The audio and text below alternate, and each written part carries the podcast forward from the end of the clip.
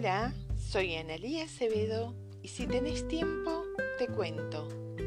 A iniciar un proceso de, mm, de algo que yo lo voy a llamar como espiritualidad aplicada.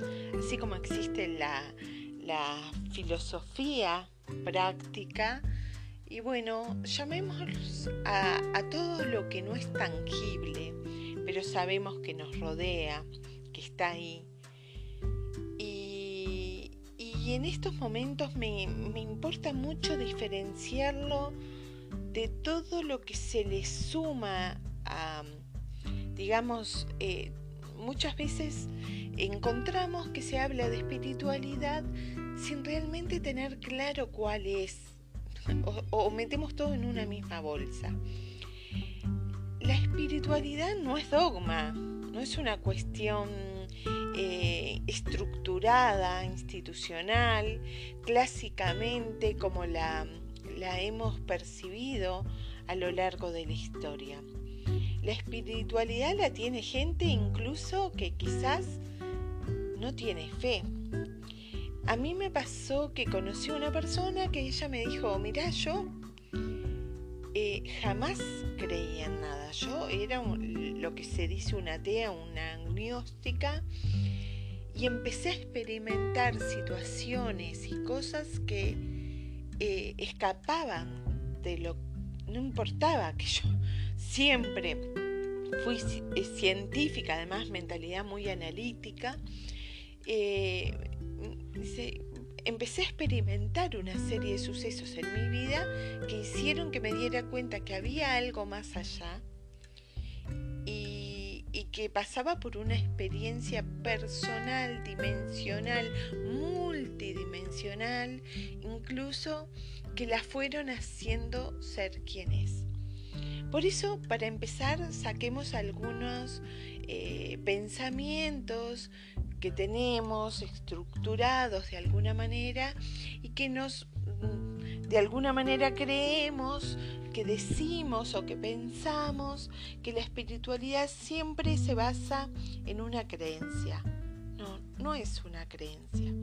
Yo puedo ser una persona muy espiritual sin creer. Y simplemente porque estoy viviendo de una experiencia que no es tangible, pero sí muy palpable y muy perceptiva para mí y que tiene mucho sentido y que se lo da algo superior a mí que no sé bien qué es. Y vamos, como principio tiene las cosas, empecemos de alguna manera a este además de pelar, digamos, la cebolla y sacarle las múltiples capas, empecemos por algo que me parece muy que está muy asociado a la espiritualidad y que tiene que ver con el saber pedir, ¿no? Y que esto tiene que ver también con la vida misma, ¿no? ¿Cuánto nos cuesta pedir ayuda cuando lo necesitamos? Pedir ayuda psicológica, pedir ayuda física, eh, espiritual.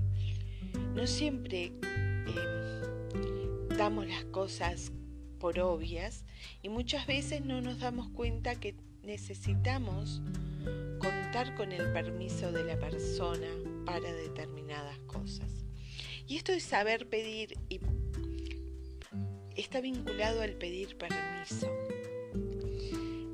Los que tenemos tradiciones religiosas sabemos que muchas veces hemos, hemos, actuado sin pedir permiso al otro. ¿Por qué?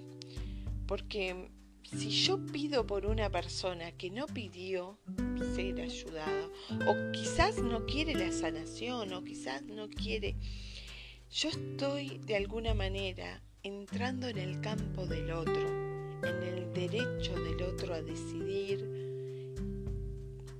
y a saber pedir. Y tiene que ver con esto de aplicar la espiritualidad a cosas concretas. Vamos a poner el caso de una persona que es muy mayor, que se encuentra enferma y que quizás la persona lo que necesita en este momento es trascender de plano y no sanar. ¿Quién soy yo para decirle al alma del otro?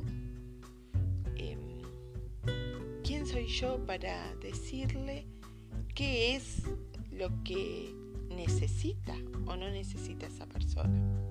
Entonces, saber pedir de alguna manera tiene que ver también con el pedir permiso.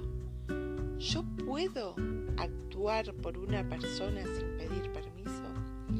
Lamentablemente, a nivel de estructuras este, espirituales, muchas veces no se contempla esta otra parte. Yo no puedo hacer nada en la vida sin pedir permiso. Yo no puedo tocar a una persona sin pedirle permiso. Yo no puedo pedir la sanación de una persona sin pedirle permiso. Ni puedo pedir lo que yo quiero. Si se trata de un hijo, yo no puedo pedir permiso salvo que la otra persona esté en, o sea, en una situación donde por ella misma no pueda pedir y esté a mi cargo eh, y tengo que ser muy cauteloso con eso. ¿Por qué? Porque cualquier cosa que yo haga eh, por el otro, sin su consentimiento, yo puedo estar logrando una intromisión muy fuerte. y muchas veces creemos que a veces las cosas suceden porque alguien tiene una energía negativa hacia mí. Y no siempre nos damos cuenta que los propios hacedores de las malas energías eh, podemos ser nosotros mismos si somos capaces de invadir a otro sin su consentimiento. Cualquier cosa que yo haga sin su consentimiento, de alguna manera, es lo que en algunas espiritualidades lo consideran karma, ¿no? Este, eh, yo no puedo obrar por el otro, ni pedir lo que yo creo que el otro necesita. Y en eso tenemos que ser muy claros, porque a veces cuando está entre el que no nos animamos a pedir o el que pedimos sin autorización. ¿Y cómo nos manejamos en este mundo aplicando esta lógica concreta? Bueno, tenemos que ser cautelosos en ese sentido. Porque lo que hagamos nos lo hacemos a nosotros. Hay algo que nunca nos damos cuenta y es que somos uno y cada vez somos más uno. Tanto es así que como hemos ido evolucionando, eh, todo ocurre tan rápidamente que casi no nos damos cuenta que la causa y el efecto es unísono. Y es tan rápido, tan inmediato como un chasquido de dedos, ¿no? Y por eso yo tengo que saber pedir saber pedir para mí misma, pero saber pedir para el otro. Yo no puedo jamás pedir por el otro creyendo que le hago un bien. Es más, estoy generando algo para mí mismo que no está bueno generarlo, porque estoy haciendo una intromisión en el otro. Cuando hay energías negativas en el campo de una persona, por lo general no nos damos cuenta que esas energías negativas muchas veces están promocionadas por nosotros mismos.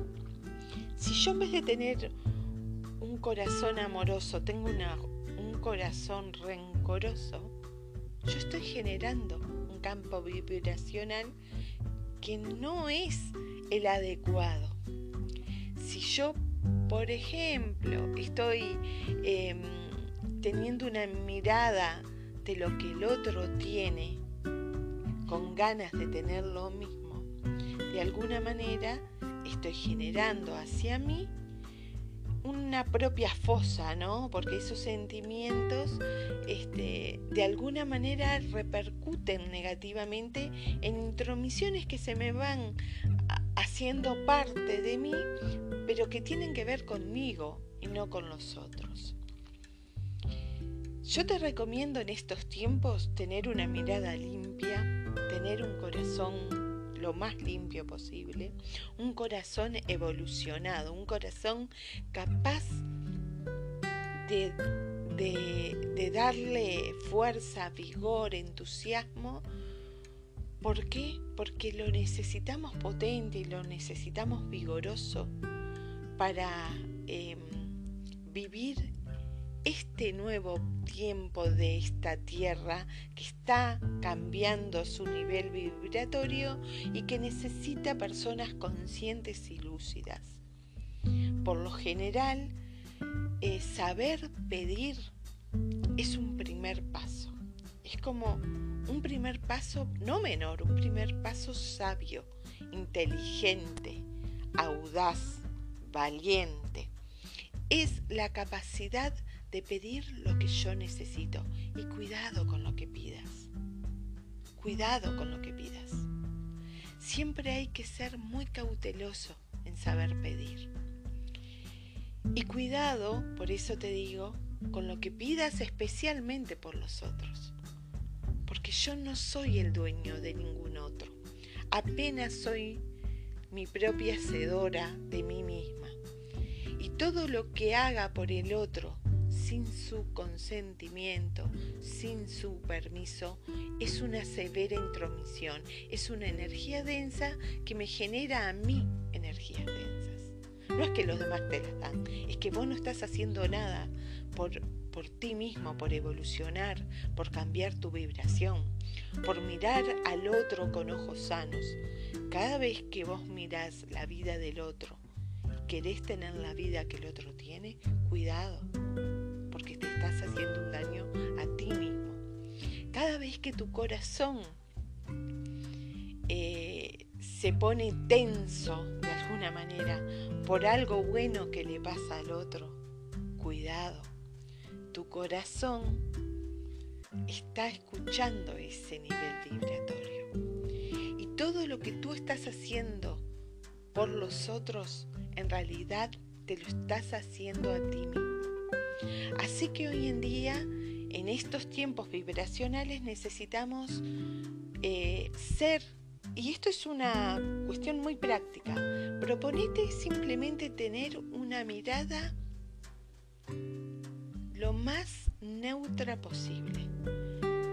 Proponete tener una mirada con un corazón capaz de no generar ninguna cosa que repercuta en el otro con daño. Pero ponete eso y ya con eso tenemos suficiente trabajo por esta vez. ¿No te parece?